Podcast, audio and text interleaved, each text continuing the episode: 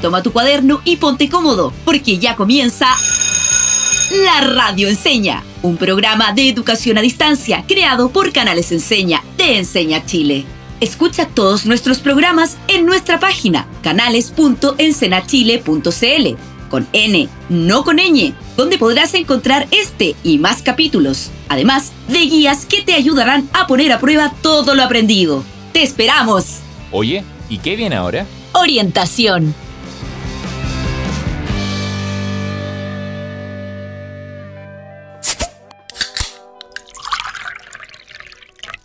Hola, tanto tiempo que no me encontraba con ustedes. Hola, Agua.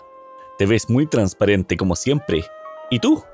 ¿Cómo va ese cambio de diseño? ¿La gente sabe que sigues con el mismo sabor de siempre? Ah, no, te pasaste, cerveza. Parece que no has cambiado en nada tú.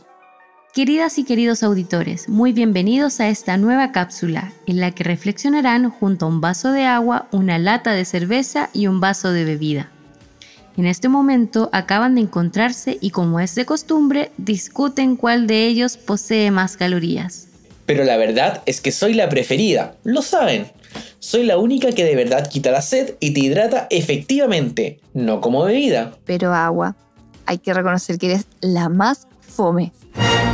Bebida tiene razón. Ni siquiera tienes color, ni sabor, ni burbujas, ni un brillo. Ya no sigan. ¿Por qué mejor no jugamos a hacer un podcast entre los tres? Excelente idea. Yo escucho varios educativos. Son re buenos.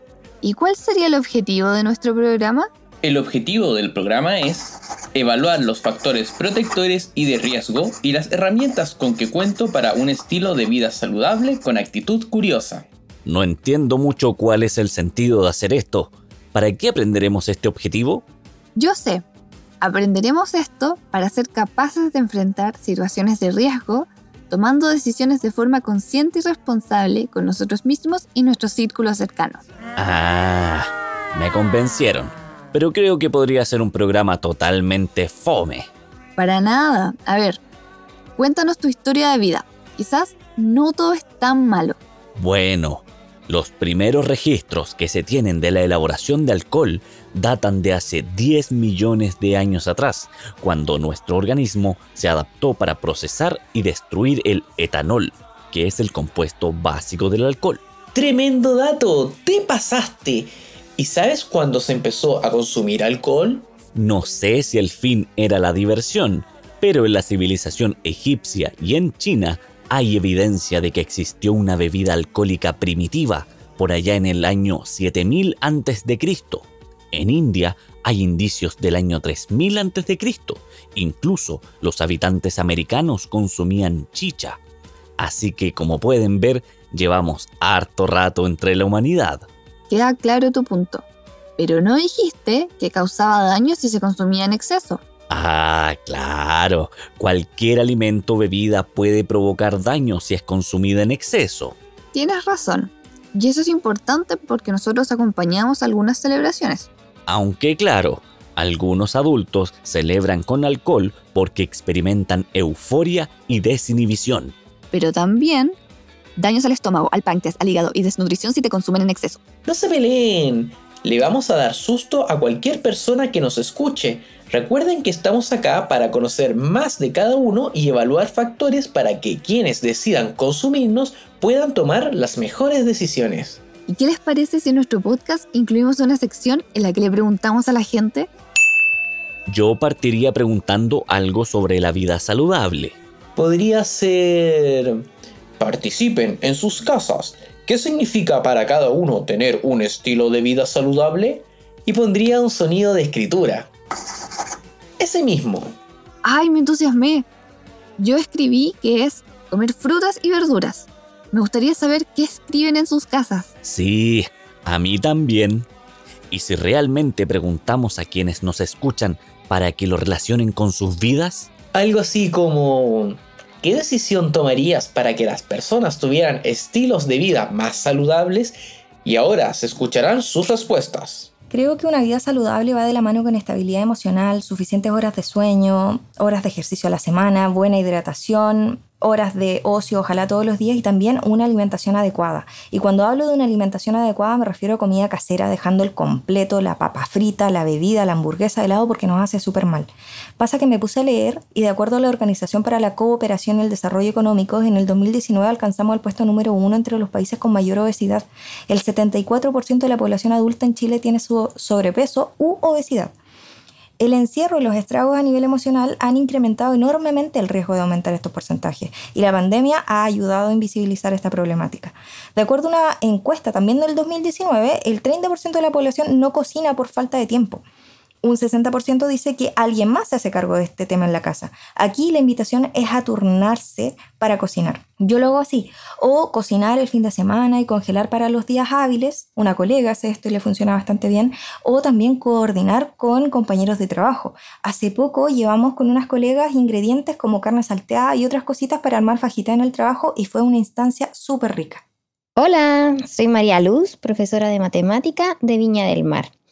Te cuento que mi decisión para tener un estilo de vida más saludable es hacer actividad física. Te invito a encontrar tu deporte favorito. El mío es la natación. Ahí puedo mover mi cuerpo y hacer actividad física y tener un mejor estilo de vida. Tal cual. Qué hermoso esto de la tecnología. Es como si hubiera un ser superior que está relatando nuestra idea de podcast.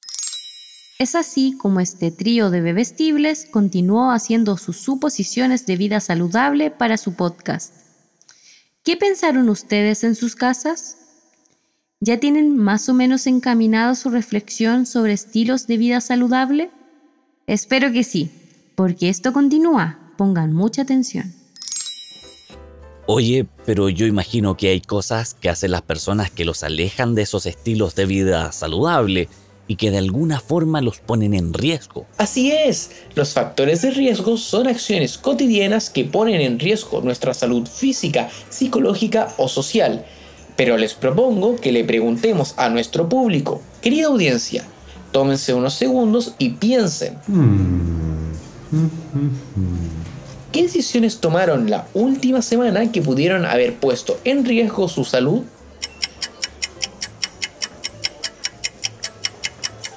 Yo creo que un riesgo que he visto en algunas personas es comer alimentos en exceso. Por ejemplo, las papas fritas y las sopaipillas, que si se comen muy seguido es probable que puedan poner en riesgo la salud de las personas. En ese caso, yo también tengo un ejemplo de riesgo para la salud. A ver, cuenten. Si es que nuestro podcast sale al aire, la idea es que hablemos de nuestras experiencias. Ya, es que hay un niño en su barrio que cada vez que va al almacén compra solo alimentos envasados y con todos los sellos de advertencia. Y más encima dice que no le gusta tomar agua. Y yo que siempre espero ser comprada. Qué tristeza por ese niño. Los alimentos que escogen no le entregan todos los nutrientes necesarios y además se hidrata poco. Qué importante lo que dices.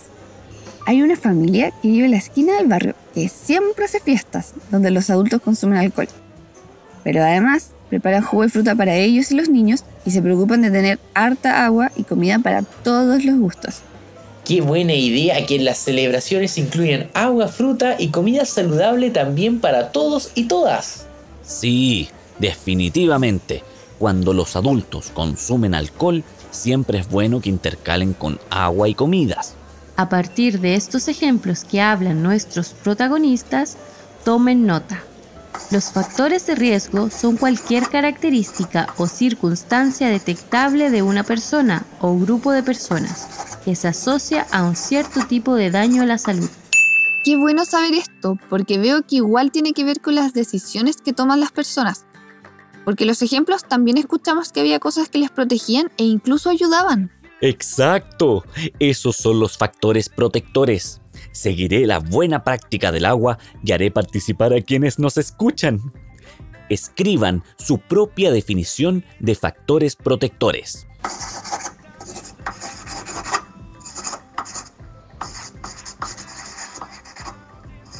Ese mismo sonido quería, para que tengan tiempo para escribir. Bebida, te veo buscando la definición. ¿La tienes por ahí?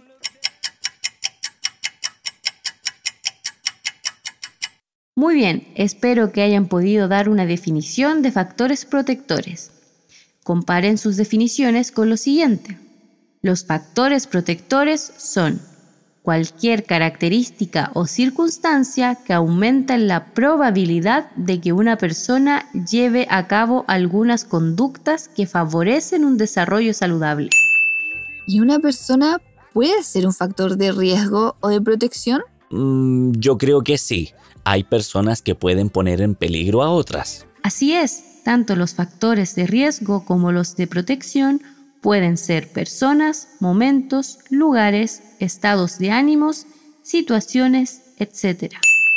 Entonces, si hay diferentes ejemplos de factores, claramente determinan de alguna forma las decisiones que vamos tomando. Claro, y por eso, a veces podemos tomar decisiones que tienen repercusiones negativas en nuestra vida debido a estos factores de riesgo, así como a veces, debido a factores protectores, tomamos decisiones que nos hacen bien.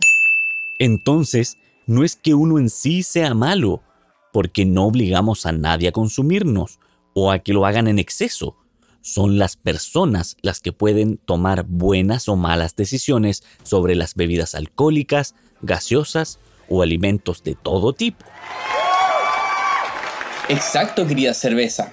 Por eso es importante que pongamos foco en las decisiones que toman las personas y siguiendo con el formato de nuestro futuro podcast, tenemos otra pregunta para nuestros radioescuchas. ¿Por qué creen que los menores de edad no deben consumir alcohol y que si un adulto lo hace no debe ser en exceso? Piensen en situaciones que hayan visto o escuchado. Se me ocurren varios efectos del consumo de alcohol. ¿Qué piensan ustedes? ¿Son solo efectos físicos? Yo sé muy bien lo que puedo provocar en las personas. Y me preocupa que un menor me consuma, porque su cerebro está en desarrollo, por lo que se vería afectada su capacidad para aprender, influyendo en sus propósitos y metas a futuro. Claro, y también he observado que en ocasiones, cuando un adulto consume en exceso, cambia su personalidad y se ven afectadas sus relaciones sociales. Exactamente. Yo conozco la historia de un estudiante. ¿Quieren que se las cuente? Sí, porfa. Resulta que este estudiante no era primera vez que salía a fiestas. De hecho, le gustaba mucho porque veía que era un espacio para compartir y distraerse luego de tanto estudio. Pero un día lo invitaron a la fiesta del siglo donde podría compartir con sus mejores amigos y mucha otra gente que consideraba interesante. Pero falta algo importante. ¿Pidió permiso para ir? Claro que sí. Habló con sus padres e incluso les contó detalles de la fiesta. Entre esos que habría alcohol. Ay no, los menores de edad no deben beber entonces, ¿qué pasó? ¿Fue o no a la fiesta? Calma, agua, no te adelantes. El estudiante además les dijo que le daba vergüenza ir a la fiesta y no beber, porque varios de sus compañeros lo hacían y obviamente no quería sentirse menos. También les dijo que algunos compañeros le dijeron que no pasaba nada si bebía un poquito, porque eso lo ayudaría a estar más contento y como también iba a estar la chica que le gustaba, quería verse cool. Me encanta que les haya contado a su familia. Ellos siempre querrán lo mejor. Exactamente. Sus padres le hicieron ver los riesgos de que menores de edad, como él, consumieran alcohol. Y peor si es en exceso. Le contaron que ellos también fueron jóvenes y que habían aprendido de la importancia de hacerse responsables de sus acciones que beber en exceso no te hace más cool, que lo que realmente te hace más cool es el autocontrol y medir las consecuencias de tus propios actos. Entonces, ¿fue o no a la fiesta? Claro que fue, y lo disfrutó muchísimo, porque no tan solo no fue necesario beber alcohol, sino que descubrió que sus amigos eran una gran crew se cuidaron los unos a los otros y mantuvieron su amistad durante mucho tiempo. Tremendo aprendizaje tuvieron todos. Exacto. el estudiante y sus amigos de la importancia de cuidarse y ser responsable de sus acciones y el de la familia al hacerse parte de promover actitudes preventivas. Me encantan los finales felices. Es así. Conozco a un estudiante universitario que gracias al apoyo de sus familiares y amigos pudo entrar a la carrera que quería y ser hoy un gran chef. ¿Quieren escuchar la historia? Sí, porfa. Seguro que podemos aprender de él. A este amigo le ofrecieron varias veces probar alcohol en carretes, cada vez que salía con amigos. Pero, aunque las salidas empezaron a ser cada vez más frecuentes, él siempre decidió hacer lo correcto y no probar ni consumir. Finalmente, cambió de amigos y se dio cuenta que carretear sanamente era más entretenido aún que lo pasaba mucho mejor con estos amigos y que todos compartían algunas metas o sueños súper grandes y que entre ellos podían apoyarse positivamente para lograrlos. Qué bueno que él mismo se dio cuenta. Seguro su familia influyó harto en que tomara buenas decisiones. Cuéntanos qué pasó. Bueno, por supuesto que su familia influyó en las buenas decisiones. Creció viéndolos como un ejemplo. Entonces, al momento de enfrentarse a un riesgo, eligió lo más beneficioso para él, es decir, no consumir alcohol, sino hasta ser mayor de edad. ¡Ay, qué bueno! Es importante que en el entorno existan estos factores protectores. De seguro debe ser difícil y puede ser distinto en todas las familias, pero siempre hay alguien, un amigo, un profe, un vecino, que te pueden apoyar y aconsejar. Qué importantes fueron todos entonces en su desarrollo. Así es, fueron la pieza clave para recuperar sus metas. Además recordó que quería ser el mejor chef del país. Así que habló con sus profesores para que le ayudaran a lograrlo. ¿Pusieron atención a la experiencia de este estudiante? Ahora les voy a pedir que se tomen unos segundos y puedan mencionar todos los factores de riesgo y de protección que escucharon en este relato.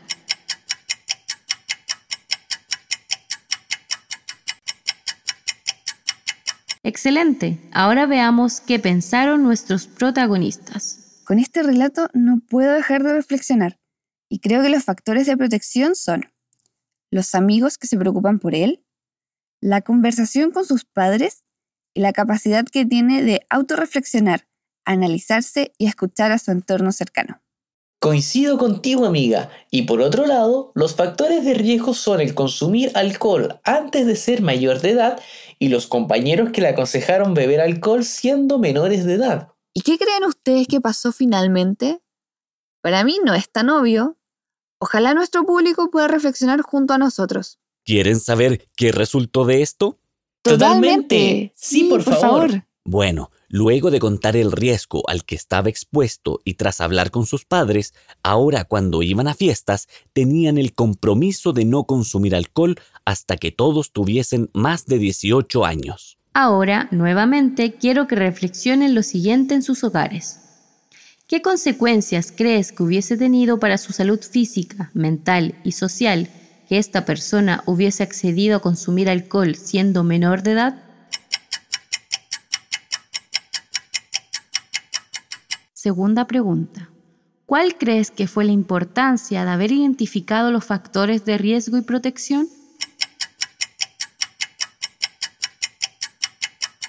Y finalmente, ¿qué hubieses hecho tú en el lugar de esta persona?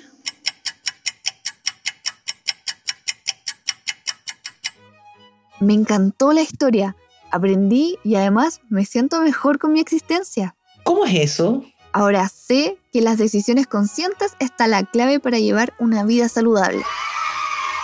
¿Cierto que sí? Qué bueno que nos pudimos reunir hoy y llegar a estas conclusiones. Pero creo que nos falta algo súper importante, que los humanos reflexionen. Eso mismo estaba pensando. Entonces, luego de haber escuchado este caso con factores de riesgo y de protección, te toca a ti que nos estás escuchando. Pon mucha atención. Lo primero que vas a hacer será identificar los factores de protección y de riesgo que hay en tu vida. Haz un listado. Desde ahora, ya.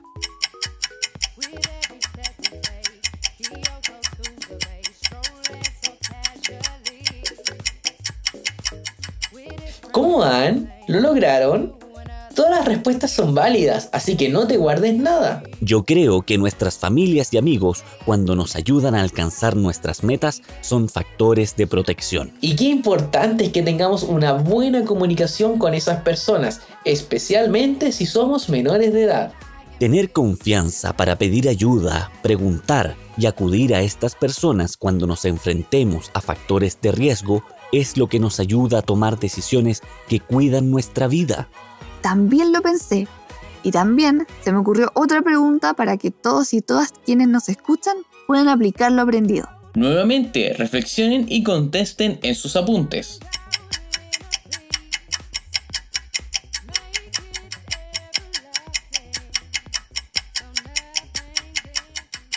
¿Qué podrías cuidar y lograr si es que tomas decisiones considerando los factores de protección y de riesgo? ¿Qué podrías perder debido a estas decisiones? Definitivamente quiero contestar esto y decir que cuidaría el propósito de ser feliz junto a mis seres queridos. Quiero que mis relaciones se mantengan fuertes como lo son ahora. ¡Qué tierna agua! Creo que varios deben haber estado cercanos a lo que les hace felices, ¿cierto? Claro que sí. Y yo no arriesgaría perder mi tiempo ni mi concentración para lograr lo que me he propuesto. Esto me hace pensar en una última pregunta. Tómense unos segundos para contestar. ¿Cuáles de esos factores podrían fortalecer y cuáles que no existen hoy podrías tratar de conseguir?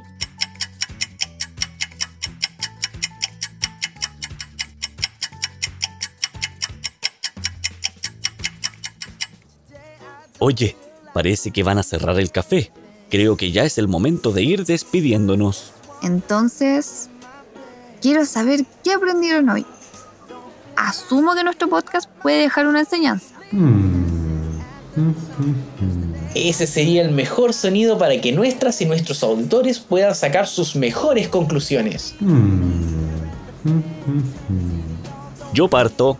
El primer aprendizaje de hoy es que existen factores de riesgo y protección que pueden ayudarnos o perjudicarnos en el logro de nuestras metas y para conseguir un estilo de vida más saludable. Mm, algo que nos marcó mucho creo que es este segundo aprendizaje. Depende de cada persona tomar decisiones que puedan favorecer estilos de vida saludables, haciendo uso de los factores de protección y evitando los de riesgo. Y también aprendimos que el consumo nocivo de alcohol genera daños para la salud física, mental y social de la persona. De hecho, si eres menor de edad, no debes consumir alcohol. Tu cerebro y sistema nervioso no ha terminado de desarrollarse. Conversalo con tus padres, profesores o familiares cercanos. Y cuando seas adulto podrás decidir si deseas consumir alcohol, cuidando que sea un consumo moderado y siempre acompañado por comidas. Ahora, dejemos preguntas para desafiar a la gente que va a escuchar nuestro podcast.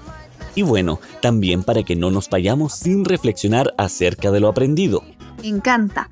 Definitivamente el cierre debe estar a cargo de cerveza. Pongan mucha atención y reflexionen.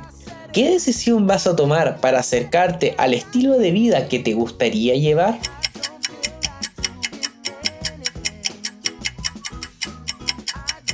Yo definitivamente pensaré en el propósito de mi vida para evaluar los riesgos. Y con respecto a esto, cuando te enfrentes a situaciones de riesgo, ¿qué decisión podrías tomar? Tómense unos segundos para reflexionar.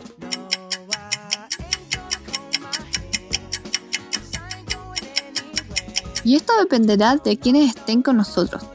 Por eso quiero que piensen en qué de lo que identificaste en tu entorno o de ti mismo te ayudan a mantener estilos de vida saludables.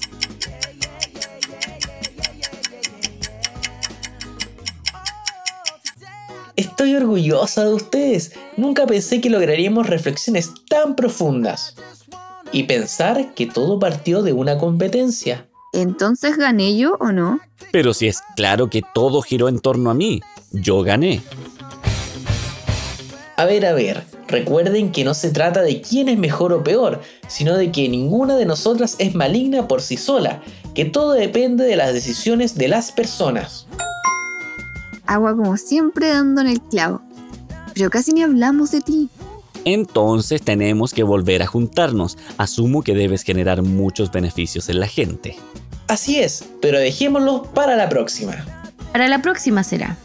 Ahora a pensar bien las decisiones que van a tomar, luego de conocer estos factores de riesgo y protección.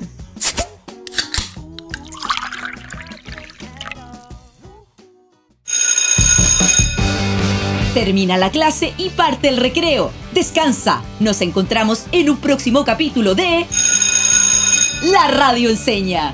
Y si quieres seguir aprendiendo, te invitamos a revisar nuestra página canales.encenachile.cl con N, no con ñ, donde podrás encontrar este y más capítulos, además de guías que te ayudarán a poner a prueba todo lo aprendido. ¡Te esperamos!